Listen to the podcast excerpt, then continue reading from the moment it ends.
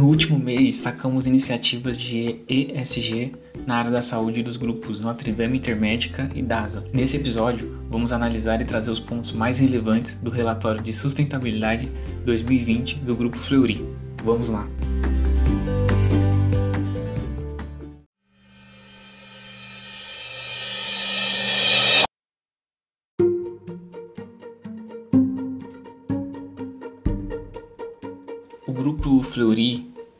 Um grupo muito tradicional. 95 anos de história, uma das mais respeitadas organizações de medicina e saúde do Brasil. Ela é reconhecida pela comunidade médica e a opinião pública pela excelência técnica médica em atendimento e gestão. Possui 11.200 colaboradores e 2.700 médicos, responsável por uma rede de 242 unidades de atendimento das marcas Fleury Medicina e Saúde e dentre outras marcas. É interessante ressaltar que o Grupo Fleury tem atendimentos em diversos estados, como Bahia, Distrito Federal, Maranhão, Pernambuco, Paraná, Rio de Janeiro, Rio Grande do Sul, Rio Grande do Norte e São Paulo. Dentre os compromissos voluntários, assumiu uma série de responsabilidades com os Objetivos de Desenvolvimento Sustentáveis, ODS, Pacto Global das Nações Unidas, Princípios de Empoderamento das Mulheres, da ONU Mulheres e do Pacto Global, termo de compromisso com a ética e integridade do programa promovido pela Secretaria Executiva do Proética, vinculado à Controladoria Geral da União, Pacto Empresarial pela Integridade contra a Corrupção, o GHG Protocol, Plataforma de Registro Público de Inventário de Emissão de Gases Causadores de Efeito Estufa, e o CDP, que é o Carbon Disclosure Program.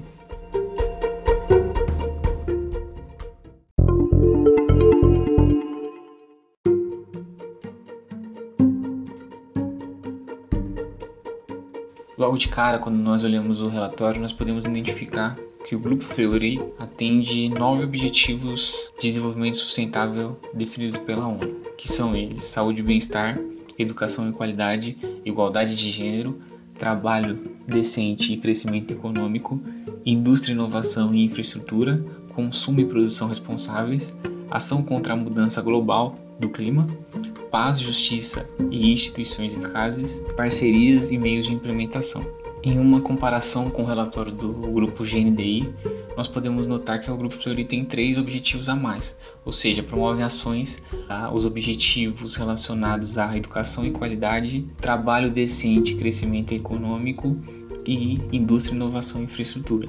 Isso é bem interessante.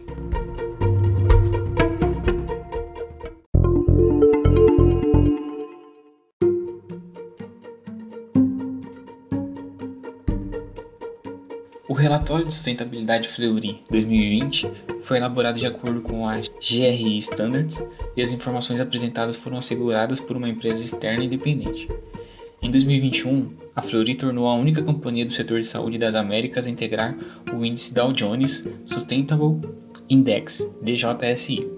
Ele é o principal índice global de sustentabilidade e inclui empresas que se destacam mundialmente pela adoção de melhores práticas sociais, econômicas e ambientais referência para investidores que avaliam essas dimensões em seus portfólios. A nova carteira é composta por 100 empresas, da quais apenas 9 são brasileiras, sendo o Grupo Fleury a única empresa do setor de saúde nas Américas a fazer parte do índice. Essa conquista soma-se à permanência pelo oitavo ano consecutivo no Índice de Sustentabilidade Empresarial ISE da B3, além da entrada no Sustainability Yearbook 2021 da S&P Global e no índice de carbono eficiente da B3. Vale ressaltar ainda que as métricas ESG do grupo Fleury foram eleitas como as melhores pelo Latin American Executive Team Midcap Ranking, premiação organizada pelo Instituto Investor, que reconhece os melhores profissionais e atuações de empresas no relacionamento com seus investidores.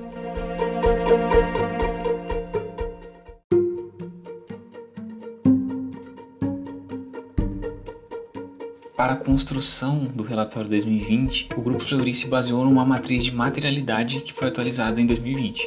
Ela é realizada a cada três anos, em consonância com o que estabelece a política de sustentabilidade do Grupo Fleury. A seleção dos temas materiais teve início a partir da revisão dos contextos internos e externos ao grupo. A verificação do contexto teve como base os tópicos identificados no último processo de materialidade, realizado em 2017, os quais foram avaliados e revisados quando necessário. Já o contexto externo, conduziu uma análise de tendências setoriais apontadas em diretrizes e estudos com foco na sustentabilidade do setor. Vale ressaltar que esse processo também considerou um benchmarking dos tópicos materiais de nove empresas do setor que já integram a carteira da Dow Jones Sustainability Index elegíveis ao processo. Em seguida, foi feita uma consolidação e agrupamento dos tópicos e subtópicos mais frequentes que foram submetidos à consulta dos stakeholders internos e externos da companhia para priorização de relevância.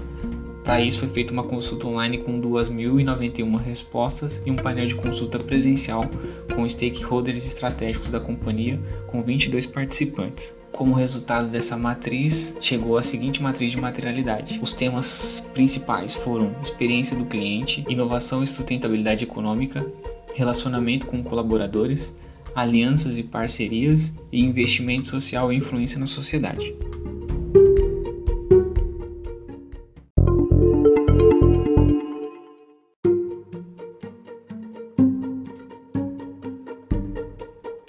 No seu pilar social, teve várias iniciativas de impacto social em 2020, como teste inédito diagnóstico da Covid, que analisou proteínas do novo coronavírus, diretamente de amostras clínicas do trato respiratório, assim como o teste molecular, o teste por proteômica é um método altamente confiável e serve como alternativa para a falta de insumos de exame RT-PCR, considerados o padrão ouro. Continua evoluindo em testes de genômica, com destaque para ampliação dos painéis de testes para identificação de susceptibilidade a tumores, painéis de biópsia líquida relacionados a alterações genéticas tumorais em amostras de sangue e painéis para alteração genética em tratamento de alguns tipos de câncer. Participou também de uma série de estudos para evoluir os testes, tratamentos e políticas públicas no enfrentamento à pandemia, além de desenvolverem um teste inédito para a detectação do novo coronavírus, que ao permitir uma maior estabilidade de amostra nas condições de temperatura do transporte possibilita levar o diagnóstico até regiões mais afastadas dos grandes centros.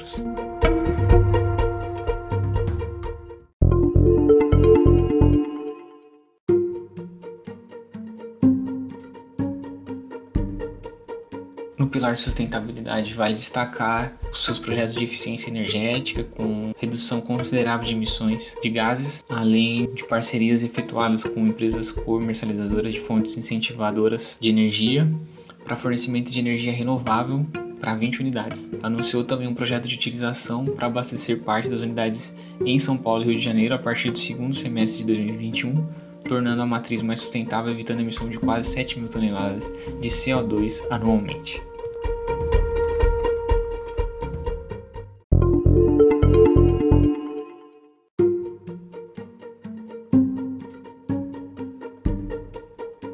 No seu pilar de governança, é interessante a demonstração da sua gestão de risco. Com base na sua visão de gestão de riscos, a atividade está alicerçada em processos investigatórios de eventos e incidentes, que podem ou não gerar riscos e danos aos pacientes.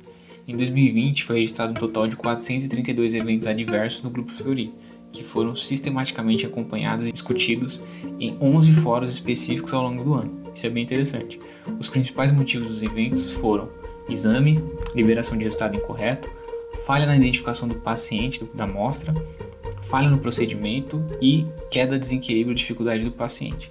Os 432 eventos adversos evitáveis representam que a cada 1 milhão de pacientes, 41 sofreram um incidente evitável que gerou algum tipo de dano, e que desses 80% foram danos leves. A sua estrutura de governança e gestão de riscos possui três linhas de defesa, sendo a primeira as áreas de negócio e áreas corporativas de suporte, a segunda, áreas de gestão de risco e compliance, e a terceira, linha de defesa, auditoria interna independente.